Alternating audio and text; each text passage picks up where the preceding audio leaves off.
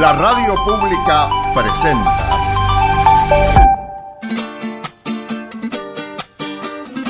Patagonia Forestal, un espacio de encuentro y diálogo para compartir saberes y miradas. Se suma un nuevo sonido a las orquestas del día, a las orquestas del día. Se suma un nuevo sonido.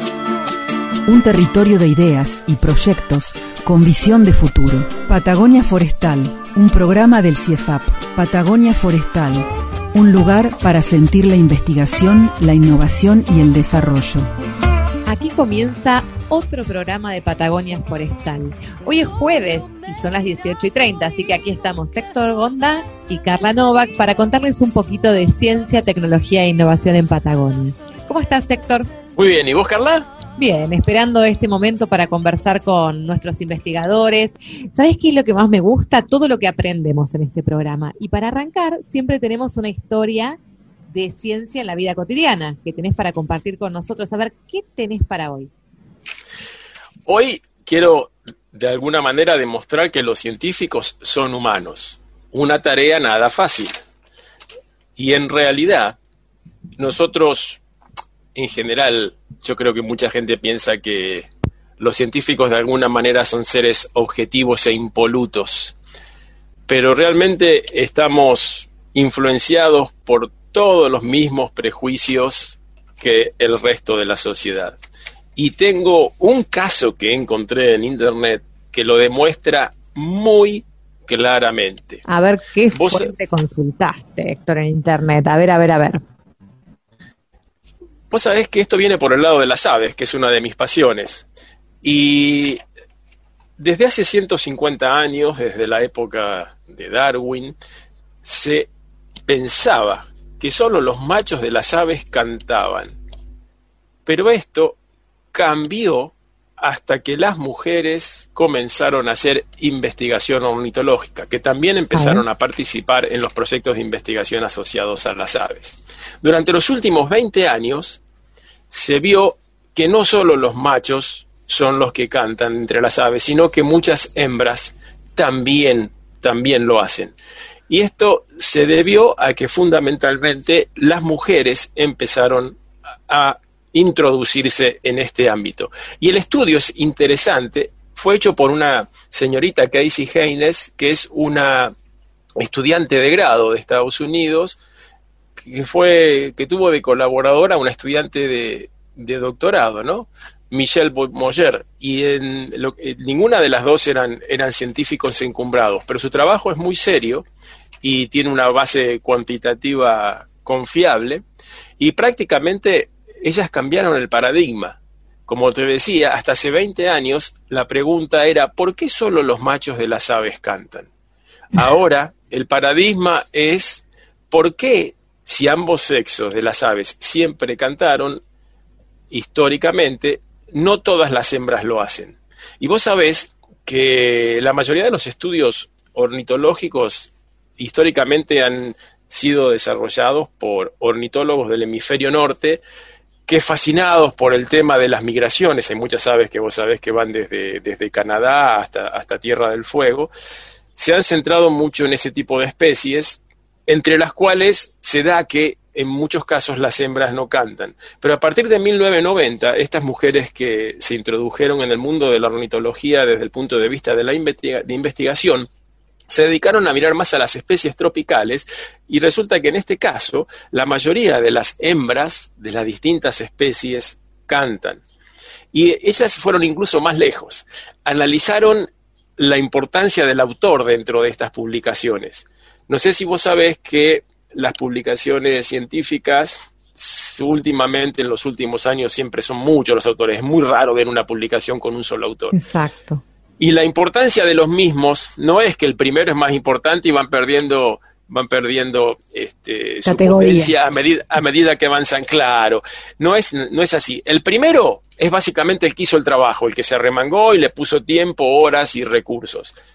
Los del medio son todos colaboradores y el último generalmente es el líder del grupo de investigación, que no necesariamente trabaja mucho, pero es el que dirige a todo, a todo el grupo. Y bueno, a- notaron que, en, sobre todo en lo que tiene que ver con los primeros autores y los colaboradores, hay una tendencia clara en cuanto a, que, a que los hombres publican 30% menos de trabajos donde las hembras cantan que las mujeres. ¿Qué dato? Así que yo creo que la, la mayoría de la gente que, que, se cruza con este trabajo lo asocia al tema de igualdad de género. Yo lo asocio más simplemente al hecho de que los científicos son tan humanos como el resto, el resto de los mortales, porque de la misma forma que estas chicas descubrieron esta, esta diferencia o este sesgo hacia lo masculino en las aves, eh, también tranquilamente los investigadores pueden ser influenciados por eh, su etnia, su lugar geográfico, mm, su situación socioeconómica. Porque son humanos. exactamente. Eso es lo que para mí eh, es más trascendente dentro de este trabajo. Por eso es lo que quería compartir, porque creo que una de las cosas que yo siempre digo al comienzo es que la ciencia no es aburrida, sino que los aburridos son los científicos. Y ahora quiero agregarle el hecho de que los científicos también son humanos. Muy linda tu, tu, historia para comenzar este programa, que va, es el episodio 2 de Ciencia Joven. Vamos a tener voces de investigadores, hombres y mujeres. En el CIEFAP eh, somos mitad y mitad, así que quédense para escuchar porque hay historias muy interesantes de la ciencia joven que se produce en Patagonia. Comenzamos este programa. Patagonia Forestal, Diálogo de Saberes. Y así, Héctor, vamos a comenzar con este programa de Ciencia Joven. ¿Te acordás que hace unos programas atrás estuvimos conversando con justamente jóvenes investigadores del centro? Sí, sí, lo recuerdo clarito. Bueno, esta historia continúa porque hay muchos, muchos jóvenes produciendo ciencia, tecnología, innovación y desarrollo en el CIEFAP. Y en esta oportunidad vamos a conversar con el licenciado Mariano Aquino, que él es recibido de la Universidad de la Patagonia San Juan Bosco el año pasado, en 2019.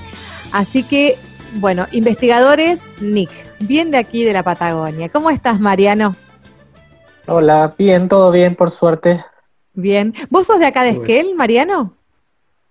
No, yo nací en Buenos Aires, en, el barrio de Buedo, eh, y me vine hace más o menos ocho años eh, para cambiar un poco del estilo de vida. Mi, mi pareja es de Puyén y nos acercamos a la zona y, y cada año era, bueno, nos quedamos, nos quedamos, nos quedamos, nos quedamos hasta que nos decidimos y nos mudamos a Esquel para, para tener la, la, para continuar el estudio que nosotros estábamos siguiendo en Buenos Aires. Mira qué interesante. Bueno, y terminaste en el CIEFAP, trabajando con un tema producción de lípidos y enzimas específicas para la elaboración de biocombustibles a partir de hongos asociados a la madera de Notofagus, Don Belli y Pumilio. Bueno, así como eh, suena es un Decilo vos, Héctor. Sí, que no, que el otro día abrí un, diario y, había 40 puestos abiertos para, realizar este trabajo. No, es un chiste. O sea, quiero decir que realmente es algo que no hace todo el mundo y que está bueno que por ahí nos des, nos des una idea a, los mortales de qué, de qué significa todo, todo ese conjunto de palabras que suenan tan complicados. Eh, sí, este es un, es un quilombete de palabras, pero está bueno, está bueno lo, el, trabajo que, armamos junto con, Belén Pildain y Mario Zaparra de La Plata. Que La idea es buscar hongos eh, pertenecientes, eh, eh, habitantes de la madera en Otofagus, que tengan alguna, algún potencial para la industria, en este caso para la generación de biocombustibles porque hay hongos que dentro de su, de su micelio pueden almacenar gran cantidad de lípidos eh, y esos lípidos a través de otros procesos químicos pueden llegar a generar un, biodiesel en particular. ¿Y todos los, todos los, los, biodiesel que se usan tienen un hongo involucrado en su producción o no necesariamente? Eh, no, en este caso, eh, lo mío sí, pero no, los biodiesel que se producen industrialmente son eh, de origen vegetal. Y ahí no necesariamente intervienen hongos, digamos. No, no. Claro, No, este- este es- justamente buscar la alternativa a, a los biodiesel vegetales que utilizan grandes extensiones de, de campo sí, eh, que se podría apro- aprovechar como alimento. La idea es buscar hongos que utilicen residuos, en este caso forestales, que tenemos en la zona, como puede ser azarrín, viruta, etcétera, claro, y transformarlos con, con hongos en biodiesel. Claro, eso sí me parece re, re importante porque vos estás eh, eliminando la competencia del cultivo de algún cereal o alguna planta comestible que competiría con, con lo que es la alimentación para producir biodiesel a partir de residuos, de cosas que no son comestibles. Entonces estarías eh, solucionando ese tema de la dicotomía uso los uso lo- los vegetales comestibles para producir combustible o los uso para, para comida, que es una demanda muy alta, ¿no? Claro.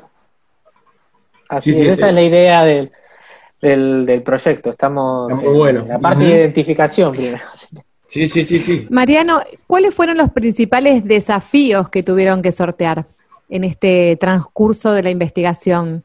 Y por ahora estamos en la identificación eh, de, de qué hongos se encuentran dentro de la madera de, de los notofagus. Eh, nosotros le decimos endófitos, que son hongos que no son, eh, son asintomáticos dentro del árbol, o sea que no le generarían ningún perjuicio. Así que No, ahora estamos viendo qué hay. Como Bien. no, no se conoce mucho de, de, notof- de los bosques patagónicos en general, eh, estamos en esa, en esa primera parte. ¿Y cómo visualizás la, una vez que, que puedan identificar eh, estas especies, estos hongos, cómo identificás la aplicación ¿no? a futuro? ¿Cuáles pueden ser las funciones concretas?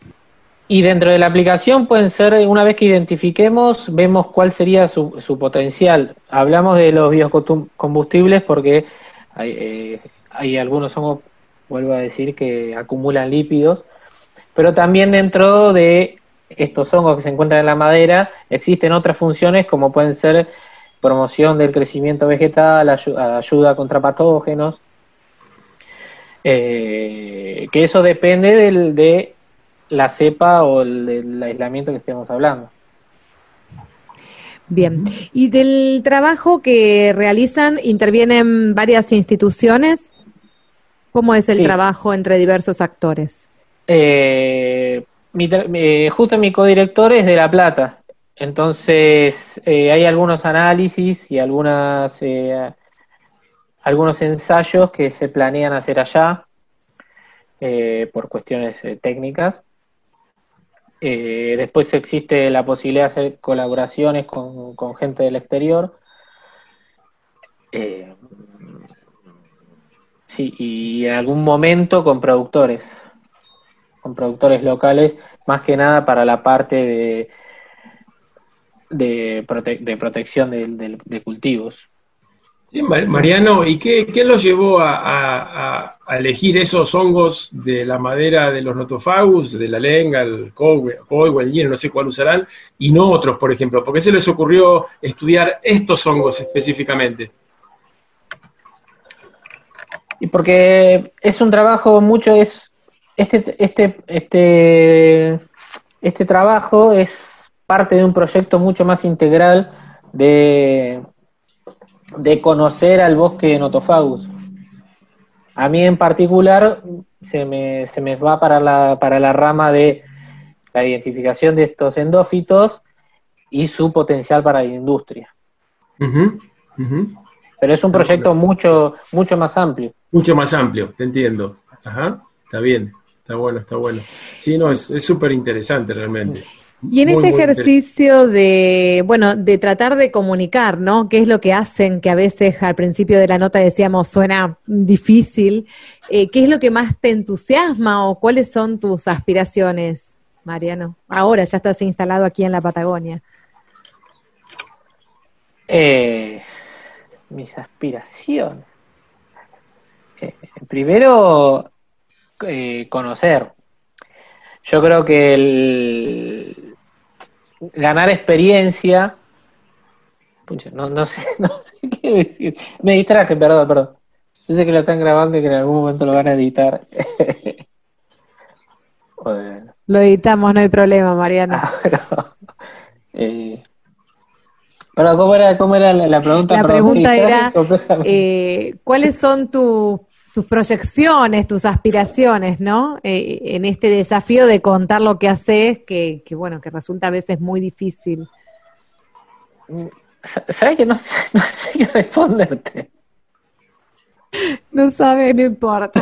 Bueno, a ver, para que pensamos otro cierre. Y encima acá empieza, Ok. pensaron todo con la motosierra. No puedo creerlo.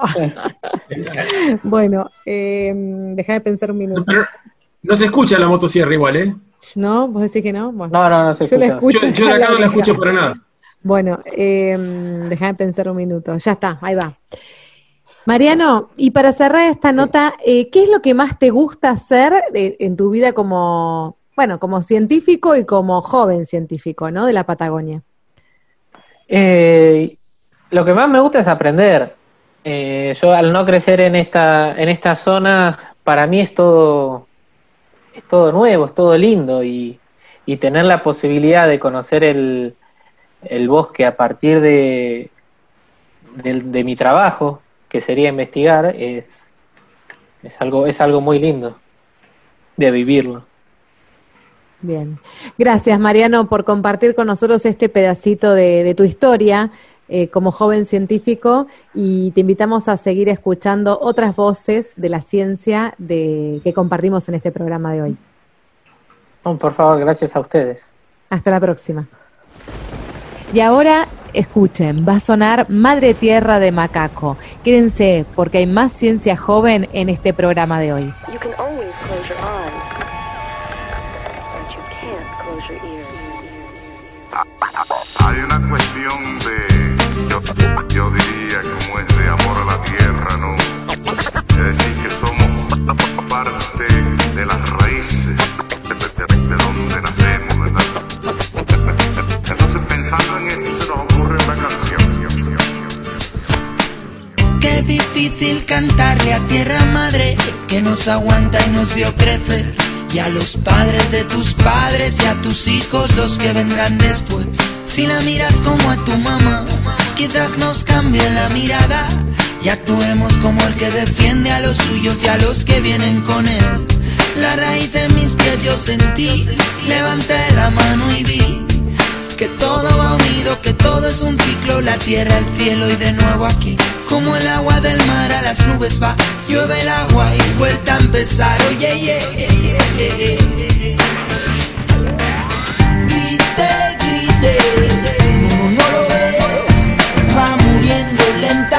lentamente, mamá tierra, earth. Grite, grite, no, no lo ves, va muriendo lentamente, mamá tierra, earth. Y así seguimos con esta tarde de ciencia joven, Héctor. Vamos a compartir ahora una voz de una mujer de la ciencia. Vamos a hablar con la licenciada Mariana Martínez. Ella es licenciada, mención en biología de la Facultad de Ciencias Exactas y Naturales de la Universidad Nacional de Asunción. Ya ha participado en otras oportunidades en nuestro programa, justamente cuando hicimos ese ciclo sobre biodiversidad. ¿Cómo estás, Mariana? Hola, muy bien. ¿Y ustedes? Muy bien, bien. Aquí, escuchándolos a ustedes, que es muy interesante y la verdad que despiertan ganas de, de meterse en la ciencia. Creo que más de una vocación va a despertarse esta tarde entre los oyentes. Así mismo. Eso espero. Bueno, Mariana, vos trabajás con hongos degradadores, ¿verdad? Sí, así es. madera. Trabajo con, con hongos degradadores de madera, eh, específicamente con una familia causante de la pudrición blanca en los árboles. Trabajo con el doctor Mario Reichtenberg, que, quien es mi tutor, y mi codirector es el doctor Orlando Fabián Popov de la Universidad de Corrientes.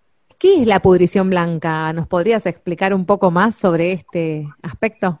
Bueno, la mayoría de los hongos que de estos grupos que yo estudio, mejor dicho, eh, lo que hacen es remover la lignina de los árboles o al mismo tiempo va removiendo el componente de la celulosa de la madera. Entonces hace que se quede una coloración blanquecina, porque la lignina es de color marrón. Entonces cuando va comiendo el, mis- el hongo eso, eh, va debilitando, entonces se tiene una coloración blanca, que es lo que se puede observar cuando se cortan los árboles. A ver, Héctor, Claro. a ver nuestro ingeniero forestal que nos explique un poquito más sobre la lignina para No, poder entender esto, ¿no? Creo que todos hemos visto algún tronco caído en el suelo, roto por el viento, que se abrió o que por estar podrido le podemos ver la parte interior y bueno, es, siempre se ven como zonas más oscuras o más claras que la madera. Las zonas más claras, casi Exacto. blancas, son las que Sí, creo sí. que Mariana, Mariana está describiendo. En realidad, mi objetivo de, de esta tesis que yo estoy haciendo con el doctor Mario es determinar la- las especies que, que están presentes en mi país, en Paraguay, y eh, contemplar un poco lo que es la ecología y la diversidad, que, que justamente eh, ahora en el Congreso de Micología en Chile, que se va a realizar en diciembre, el 12, si mal no recuerdo, voy a estar presentando un, un pequeño seminario que, que sería un póster hablado eh, sobre la diversidad de, esta familia en Paraguay, que encontré en, en ambas regiones de mi país. Eh, Mariana, ¿y cómo desde Paraguay viniste a parar a las fauces del doctor Mario Rachtenberg? ¿El CIFAP es una especie de agujero negro o cómo es la cosa? Mi primera, mi primera idea que yo tenía para, para, hacer, doctora, para hacer el doctorado era fitopatología forestal. Y me había comunicado con el sobrino del, del doctor Wright, eh, pensando que él estudiaba eso, Y él fue el que me pasó el contacto con el doctor Mario. Ah, mira qué bien. ¿Y vos viniste Sí, directamente Desde, desde Paraguay acá al CIFAP? Exactamente, sí, de ¿Y en qué directo. par- ¿En qué parte de Paraguay estabas? Eh, Asunción, en la En capital. la capital. Ujú, ujú. Sí, ¿Cuál, cuál fue tu impresión cuando llegaste y empezaste a recorrer los bosques patagónicos, ¿no? Con la diversidad de árboles tan característicos como los notofagus. Y pensé que estaba en, en Yanquilandia o en Europa. Claro, para Porque gente- realmente el paisaje es muy parecido a, así por lo que veo en las películas, así a lo que es la parte norte de Estados Unidos, eh, Europa, eso, de ver esos árboles. eh, realmente aquí yo vi lo que, re- eh, lo que es realmente el otoño, de ver lo- el cambio de las hojas, cosa que en. Paraguay eso no, no existe, casi no se ve. Mariana, entender un poco más sobre los hongos degradadores de la madera eh, permitiría dar respuestas, por ejemplo, al sector productivo, o sea, cerraderos, productores de madera en general. Sí, para, para los que trabajan con cultivos de, de plantas, de árboles, nativos o, o exóticos. Esto podría dar una respuesta con relación a eh, el mejoramiento, por ejemplo, si encontraran qué tipo de hongos están afectando, algún mecanismo de solución. Exactamente, sí. Encontrar alternativas para, para mejorar. En, en mi país, por ejemplo, no, no hay casi estudios de, de hongos eh, patógenos de árboles. Eh, los estudios que se realizan son más a nivel, a nivel de agricultura. Eh, y los árboles como que están muy, muy al costado. Eh, hoy en día recién se están empezando a hacer pequeños estudios de eso, de, de algunos grupos de hongos que, están, que afectan a los árboles, eh, pero es casi nula los conocimientos sobre eso.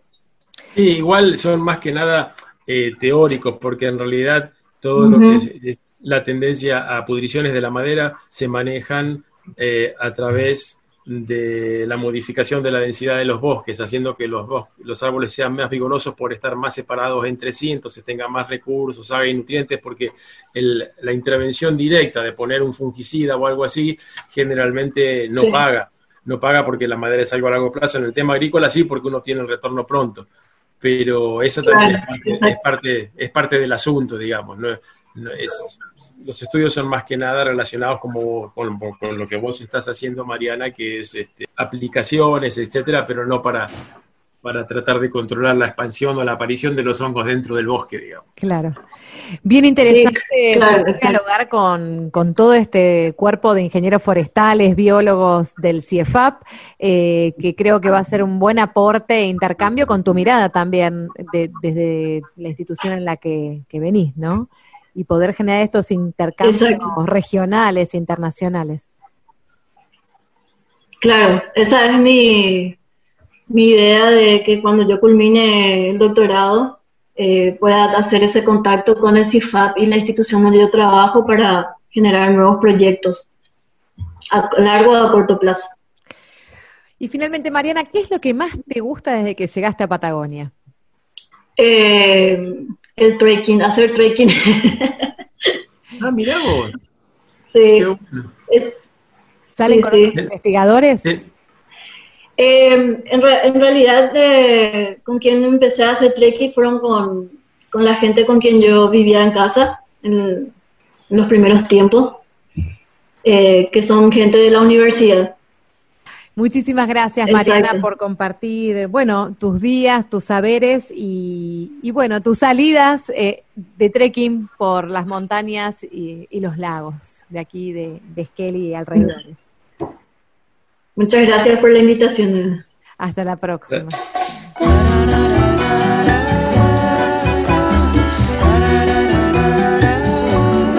Si alguna vez nos volvemos a ver, caminamos un rato. Será bonito encontrarnos de nuevo con tanto pasado. Seguramente habrá un sitio que pueda tanto, dejando atrás la forma en que esto un día terminó. Si alguna vez nos volvemos a ver, abracemos la suerte. Y si nos toca esa luna menguante, nos damos el chance contemplarla como aquella vez en la banca de un parque, para que no quepa duda de que fue un hermoso amor. Tanta cosa buena que viví, te quiero agradecer. Porque hasta la pena en que me vi, la puedo comprender.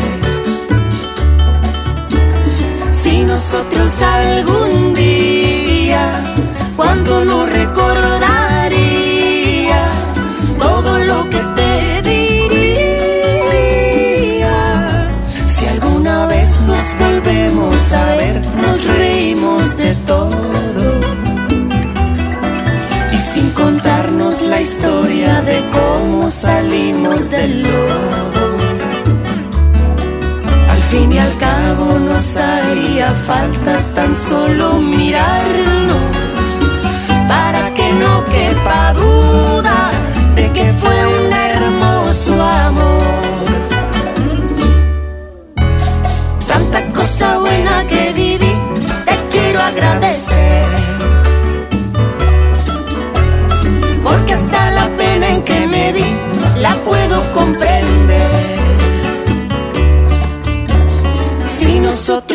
Algún día, cuánto no recordaría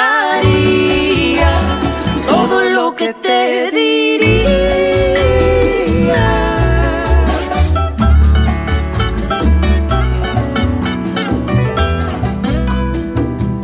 Escuchamos a Mon Laferte, si alguna vez. Muy lindo tema, Héctor. Me encanta Mon Laferte. Siempre lo traigo a este programa. Está bueno, está bueno. Y así seguimos con Patagonia Forestal y ahora vamos a conversar con el doctor Maximiliano Rúgolo. Él es investigador del CIEFAP y trabaja también con, con hongos. Eh, vamos a entrar un poquito en sus temas de trabajo, de investigación. ¿Cómo estás, Maximiliano? Hola, gracias por la invitación. Muy bien. Acá con un poco de calor, la verdad que se está sufriendo, pero todo bien, por suerte. Sufriendo, recién llega el calor a la Patagonia. Estamos saliendo de la primavera, preparándonos para el verano, ¿no es cierto, Héctor? Sí, es un regalo, un regalo de la naturaleza. Si acá tenemos un día cálido cada cuatro años, así que hay que disfrutarlo. Hay que disfrutarlo a pleno. Maximiliano trabaja en desarrollo de protocolos de producción de hongos comestibles a partir de residuos agrícolas forestales y también en otra línea sobre propiedades bioactivas y caracterización molecular de los hongos silvestres comestibles de los bosques de Notofagus de la región patagónica.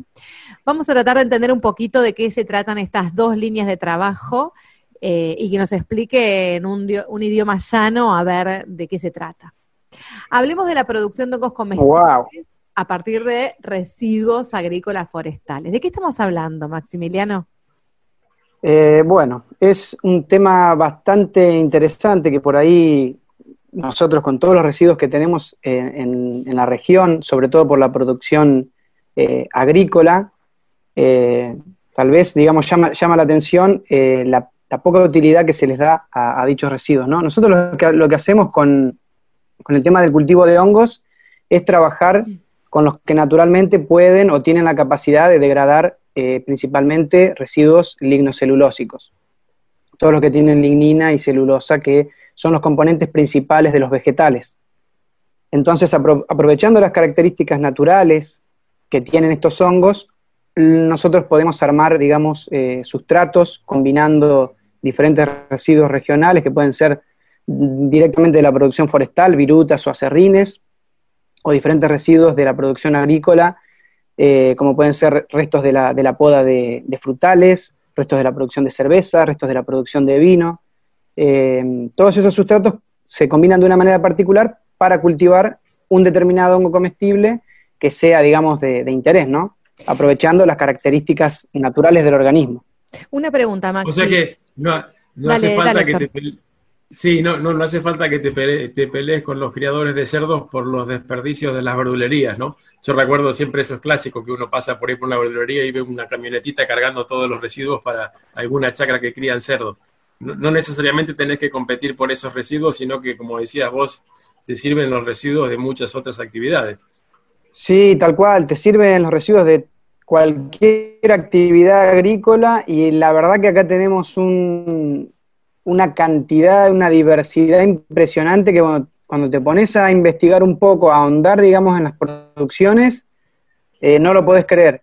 Y tenemos también la posibilidad de cultivar diferentes especies de hongos comestibles que cada una se comporta mejor con un... Entonces también eso permite abrir un juego interesante en la búsqueda de un sustrato adecuado para un hongo particular.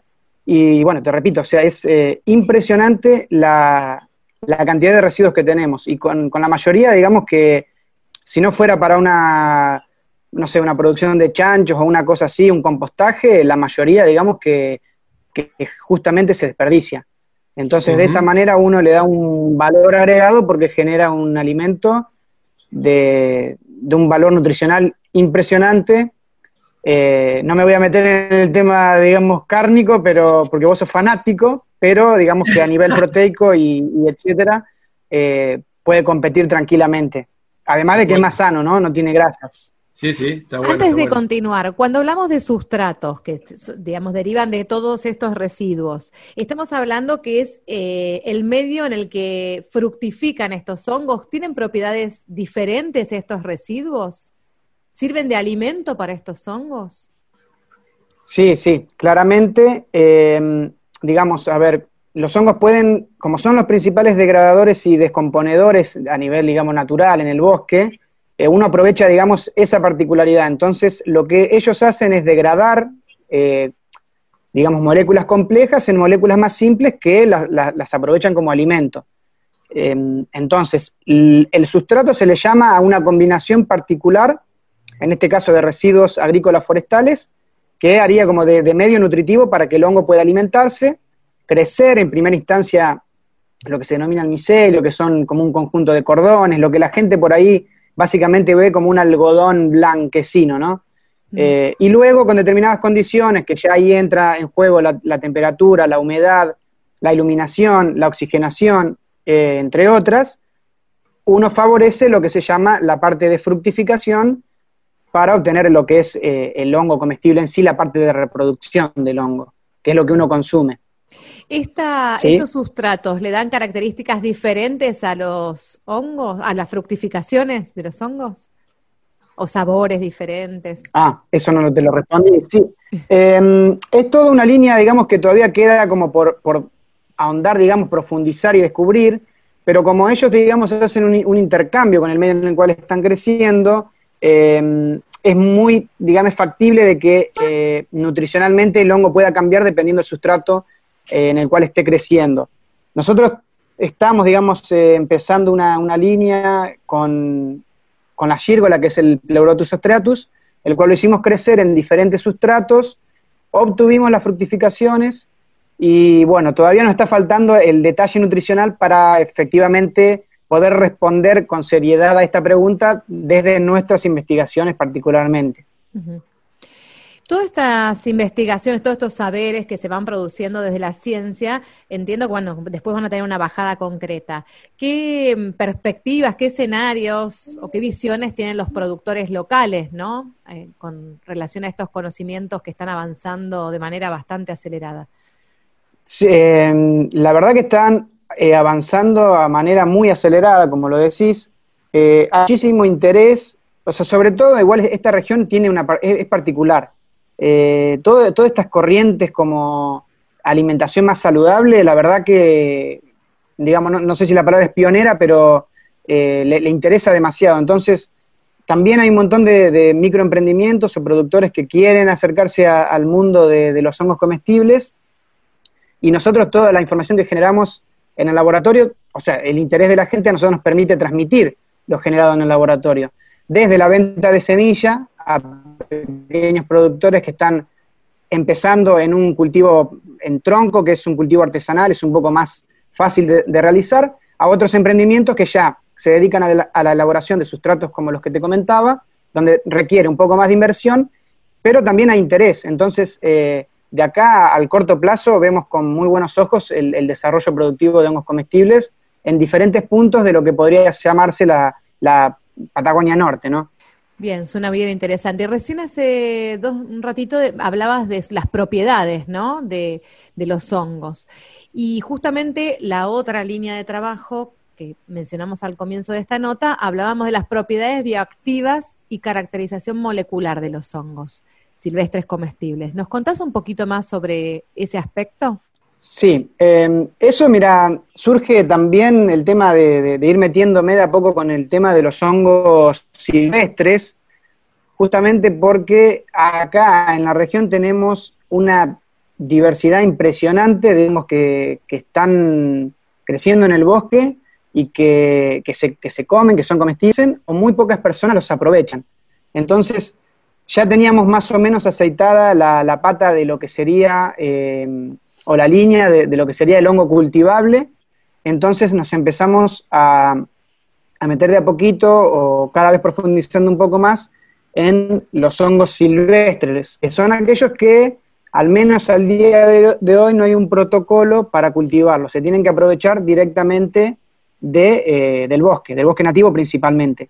Entonces, eh, la idea es justamente caracteriz- caracterizarlos eh, nutricionalmente, porque yo si le recomiendo a alguien aprovechar este hongo eh, porque se come, bueno, ¿en qué es bueno? Es rico en proteínas, es rico en determinado azúcar, es rico en tal grasa, en eh, qué contenido de aminoácidos tiene, qué aminoácidos tiene. Toda esa, esa caracterización o esa descripción eh, nutricional es la que en realidad estoy desarrollando ahora en un postdoctorado, que bueno, es un par de meses, yo creo que a principios ya del año que viene debería estar toda esa, esa información en más de 20 especies de hongos silvestres comestibles, de las cuales se tiene algún que otro dato, pero no el panorama más o menos completo al que apuntamos.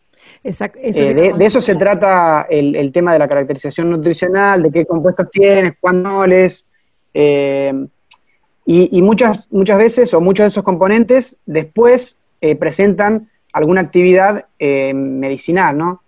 Que eso ya es como otra etapa. Primero tenemos que ver qué componentes tiene y si se detecta alguno eh, que por ahí hay antecedentes de cuál que podría ser bueno para, por ejemplo, una actividad inmunoreguladora o, o citotóxica o lo que sea, que sería como eh, anticáncer, por llamarlo así, bueno, uno por ahí busca determinado hongo porque se sabe que tiene tal y tal componente y ya eh, profundiza en un determinado ensayo con, una- con un fin más bioactivo, más medicinal.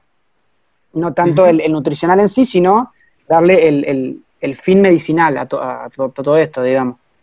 Ahora, desde el punto de vista más popular, más culinario, eh, ¿vos pensás que probablemente haya bastantes más especies comestibles del bosque nativo de las que realmente conocemos que se pueden, que se pueden utilizar para hacer lindos platos? Sí, claro, o sea, hay, bueno, bueno, desde CIFAP se está llevando una tarea ligada a los hongos silvestres y, en lo que me, me preguntabas, digamos, de, la gente o, o lo popular, es claramente, coincido con lo que vos decís, que acá salen a cosechar eh, en el otoño el hongo de pino y en la primavera el hongo de ciprés. Entonces, es nuestra tarea, eh, junto con la de los cosecheros, digamos, mostrarle qué otros hongos tenés para primero hacer la tarea de aprovecharlos de una manera sustentable en el bosque, no ir, digamos, y- y arrancar todo, sino eh, entrenarlos, si se quiere, si es la palabra, para hacer una, una cosecha sustento disponible, ahí lo empezás a, a mostrar. eh, también hay un montón de tareas ligadas con, con chef, con gente que es eh, eh, que está muy especializada en realizar un plato que le puede dar un valor simplemente con una pizca de un hongo, porque tiene un sabor particular, porque tiene un aroma determinado, y por ahí no necesitas una cantidad eh, tan grande o tan masiva como cuando uno sale a buscar hongos de pino, ¿no? Entonces, eh, vos podés ahí valorizar mucho más determinados hongos que tal vez tienen una aparición mucho más baja, una frecuencia de aparición más baja que otros, pero resaltando alguna, alguna característica, eh, podría llegar a ponerlo en un plato gourmet, en algún restaurante o, en alguna comida eh, así, ¿no? A mí me pasaba, me llama mucho la atención cuando, cuando tengo la posibilidad de ir a Chile, que en las ferias hay un montón de hongos silvestres que ellos lo- los venden recién cosechados del bosque como así, como si fueran verduras, y la gente tiene, tiene otra, otra cultura de consumo de hongos silvestres, por lo menos de cuatro, cinco, seis espe- especies que, que acá no se, no se aprovechan. Entonces, eh, también eh, hay que, que realizar esa tarea, ¿no? De, de- de meterle a la gente ficha de que hay cosas muy interesantes en el bosque que se pueden aprovechar y que vas. O sea, es una tarea en conjunto entre la gente y nosotros del lado eh, científico, ¿no? Yo Buenísimo. creo que Maximiliano es un muy buen divulgador. Eh, contanos un poquito del libro que publicaste junto con Valeria Silva y Sofía, o solo con Valeria. Y Sofía, sí, Sofía. Sofía. No, con Valeria y con Sofía López, sí. Sí. Eh, sí, bueno, en realidad, el- la- te cuento, si querés un poco la- medio rápido la historia del libro. Eh, surge de, de una convocatoria de la, de la provincia eh, para hacer, un, digamos, divulgación de obras científicas que tengan un carácter justamente de, de divulgación o que, o que lleguen al- al- a la gente, ¿no? Entonces, em, como ya hace rato nos daba vuelta el tema de, llegar con el al joven, al, al chico de la escuela, al que recién está, digamos, dando los primeros pasos en educación, em, fue como una, como una oportunidad única. Así que em, nos pusimos a escribir, a diagramar un bocetos de, de ideas, de temas, porque es un libro que básicamente trata de mostrar el reino de los hongos en su totalidad, en capítulos que, que se van, digamos, eh, como desentrañando, ¿no? Desde, desde lo que es el rol en el bosque, la parte de comestible, la parte de un poco de, los pigmentos y los aromas, la parte de levadura, de las bebidas asociadas a las levaduras, o sea, digamos, las levaduras y el hombre, y de a poquito es como que va desentrañando diferentes ramas del reino de los hongos. Eh, es un libro que la verdad que quedó, eh, a mi modo de verlo, muy bonito, eh, es colorido, llama la atención, y bueno, eh, acá en las librerías de la región está en la del Bolsón, en el clon, y después, bueno, directamente contactándolos a los autores. La verdad que no hicimos una gran difusión porque el objetivo principal era distribuirlo en las escuelas y en los, digamos, en los lugares educativos de la provincia del Chubut. Yo creo que es una muy buena manera para justamente eh, trabajar en esta cultura de los hongos, ¿no? De, de la utilización y del, bueno, del conocimiento de los recursos que tenemos en los ambientes naturales de la región, ¿no? Nos Sí, tal gustaría cual. Que dejes un mensaje a jóvenes investigadores que recién están transitando los primeros estadios, ¿no? De la ciencia y la tecnología. Esa es la más difícil de todas. Eh, la verdad que si, si es lo que realmente les gusta, los va a llenar completamente de felicidad en cada momento que, que estén transcurriendo. Tiene sus momentos complicados, muchas veces eh, para los becarios, en este caso yo también soy becario, pero si es lo que realmente les gusta y los hace feliz, eh, que sigan, sigan, sigan por el camino, porque la verdad que tiene un montón de cosas eh, súper súper bonitas. A mí, qué sé yo, me encanta. Si no, no, no lo haría. Eh, entonces, el mensaje es ese, que tiene mucho por descubrir, entonces, si, ese, eh, si sienten que es el camino, no lo dejen de transitar. Bien. Gracias, Maxi. Ese es el mensaje. Muy linda nota. Esperamos despertar vocaciones por ahí en la audiencia.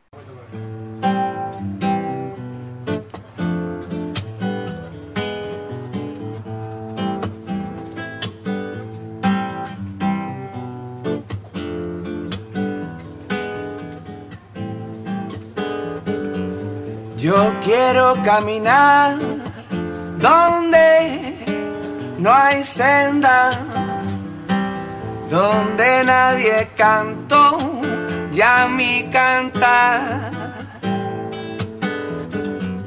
Yo quiero caminar por las veredas de un río que mañana nacerá. Y tiraré semillas a la tierra. Semillas que muy pronto brotarán.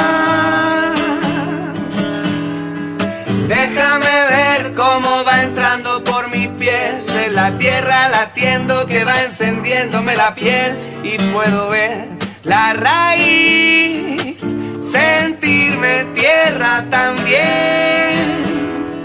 Quiero sentir mares vertiendo sobre mí todo el agua que empuja lo que no quiere salir y lo que no me hace bien. Lo voy echando de mí afuera. Y a la ley, a la la la ley. Y así, con este tema Semillas de Muerdo y Lola Membrillo, seguimos con este programa y nos metemos en la cocina. ¿Qué te parece, Héctor? Fantástico, ya, ya estaba empezando a tener Preparado. Sí, sí, sí, sí. contra mareas que tratan de arrastrarme hasta el final. Patagonia Forestal. Aquí comienza entonces otra sección de Cocina Conciencia junto con la doctora Carolina Barroeta Benia, quien todos los jueves nos trae, bueno, justamente todas estas recetas con productos de la Patagonia. ¿Cómo estás, Carolina? ¿Cómo estás, Carla? ¿Cómo estás, Héctor y la audiencia? Eh, sí, este, la, la idea mm, de este mes de noviembre es eh, presentar eh, frutos y semillas eh, que presentan nuestras plantas nativas, otros productos forestales no madereros que nos ofrecen nuestros bosques patagónicos. Y, bueno, vamos a, vamos a arrancar eh, con el piñón de la araucaria o pehuen. Em, para eso mm, tenemos de invitada a la guardaparque Julia Delgado. Julia trabaja hace más de 15 años en el Parque Nacional Lanín. Se desarrolló profesionalmente en la, en la cuenca de Rucachoroy, que es el corazón del bosque de Pehuen, y trabaja con las comunidades mapuches en el marco del comanejo de estos bosques. Hola Julia, ¿cómo estás? Hola, buenas tardes Carolina y bueno, buenas tardes a, a todos los que están eh, ahí del otro lado. Eh, un gusto poder estar con ustedes y bueno, poder contarles un, un poquito más acerca de, de los piñones y bueno, el manejo que se hace eh, dentro del área. Hace unas semanas conversábamos con Javier Sanguinetti, recuerda la audiencia, seguramente recuerda esa entrevista, eh, hablando justamente del valor de esta, estas eh, árboles tan especiales ¿no? de- del norte de Neuquén. Bueno, ahora los llevamos a la cocina. Ah, Vamos a conversar un poco entonces. Sí, vamos a hacer primero una, una, una introducción. Este, le vamos a preguntar a Julia que nos cuente dónde hay araucarias en, en el bosque patagónico y en qué situación están estos bosques. Bueno, las araucarias justamente tienen una, una zona de distribución eh, muy acotada, están en lo que sería el centro y norte de, de la provincia de Neuquén y eh, en su- del otro lado, en, eh, del otro lado de la cordillera, en Chile, pero una eh, distribución muy, muy acotada. Eh, es una especie eh, muy antigua, que está en un proceso natural de, de retroceso, ¿sí?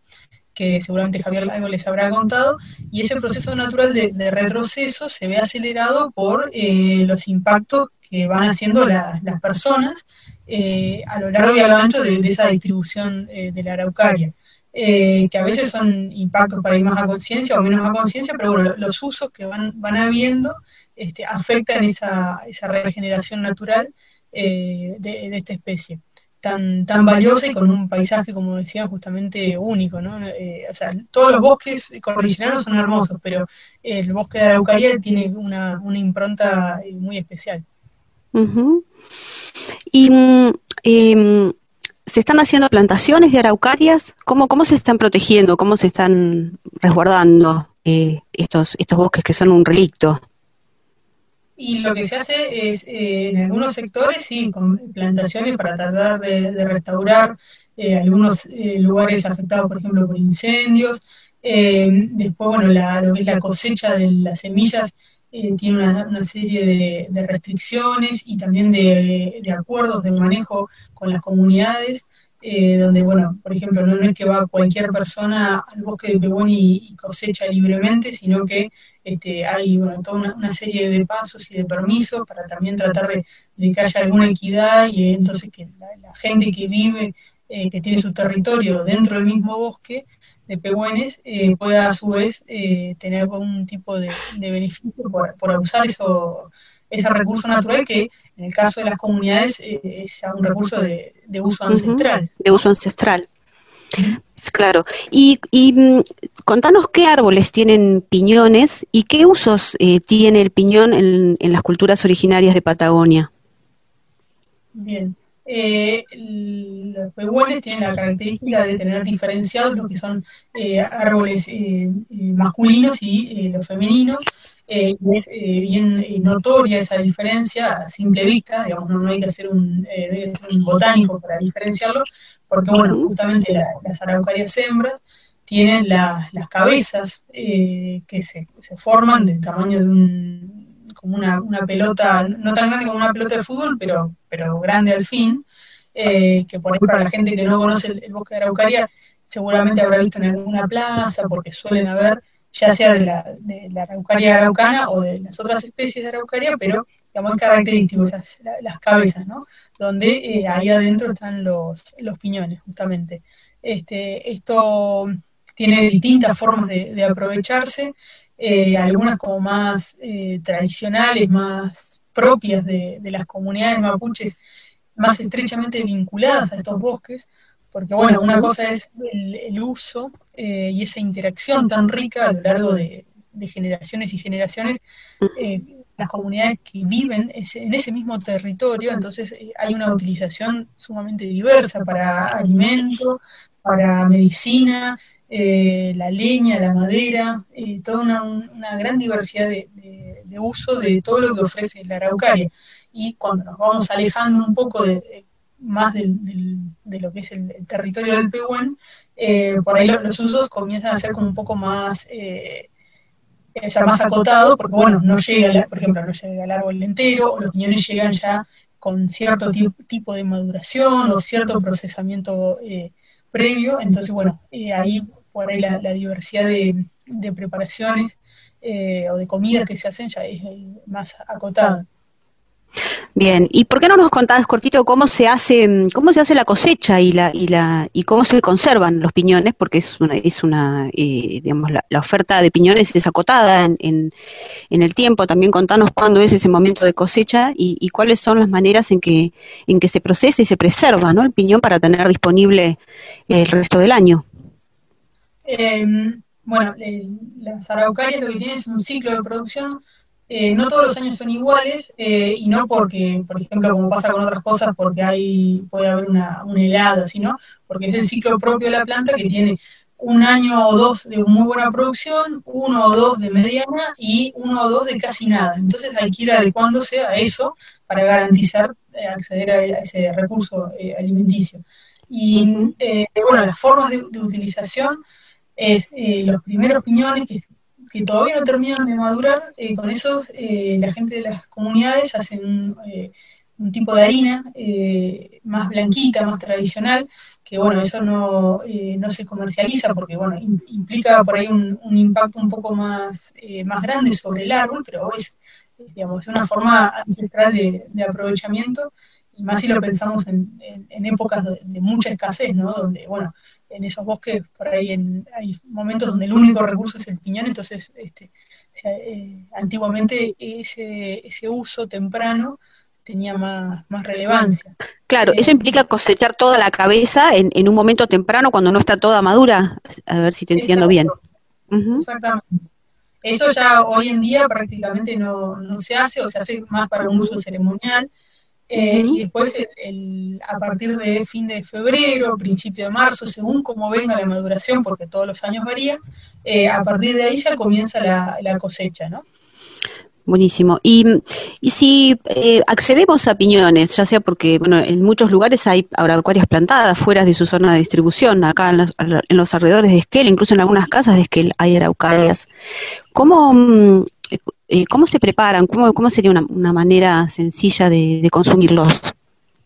Bien, eh, por ahí para quienes no están muy familiarizados con los piñones, lo primero eh, es eh, saber eh, la forma más convencional, más simple, es que es eh, hervirlos, que hay que hervirlos mucho tiempo, hasta que unas por lo menos dos horas a tres horas, según la- el, el tipo de olla que se utilice, con abundante agua.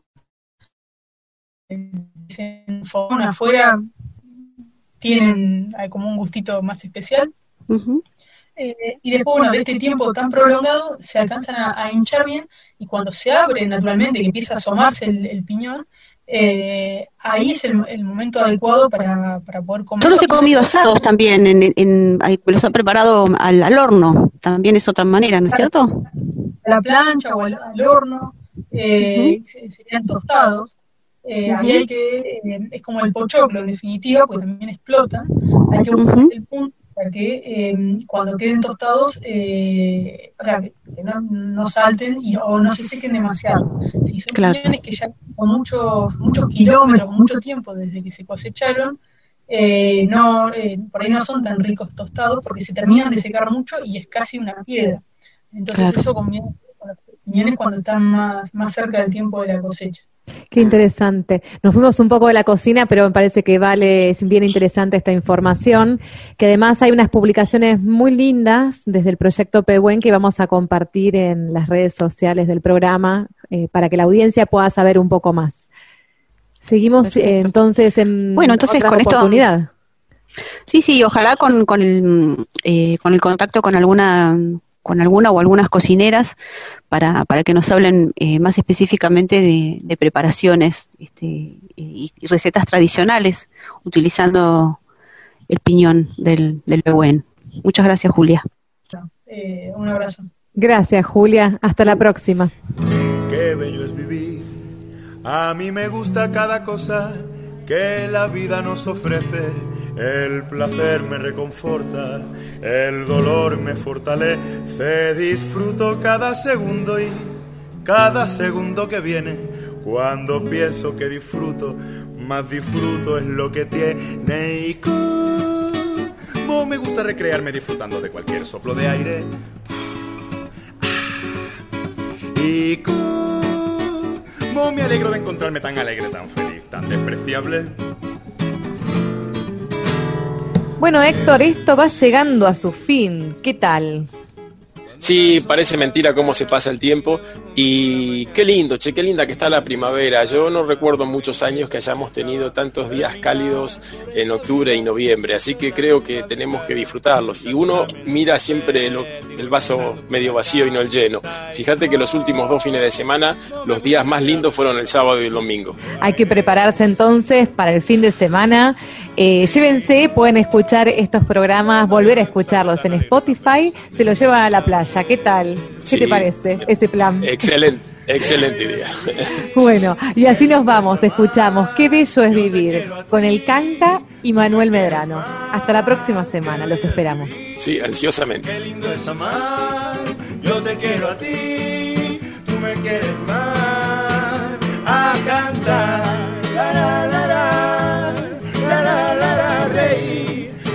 hey, hey, a bailar, muévelo pa' allí, muévelo para allá, aplaudir a dos manos, milagro, alegría, por Dios ni yo mismo me aguanto. Pero qué bello es vivir.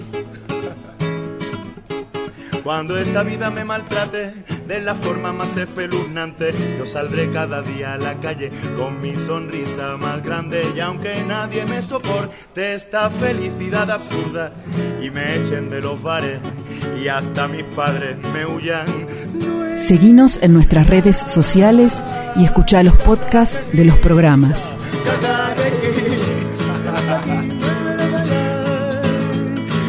Bravo, alegría, ilusión, qué bonito es vivir si se os nota en la cara que estáis deseando que acabe para hincharos de a- para hincharos de aplaudir. Patagonia Forestal.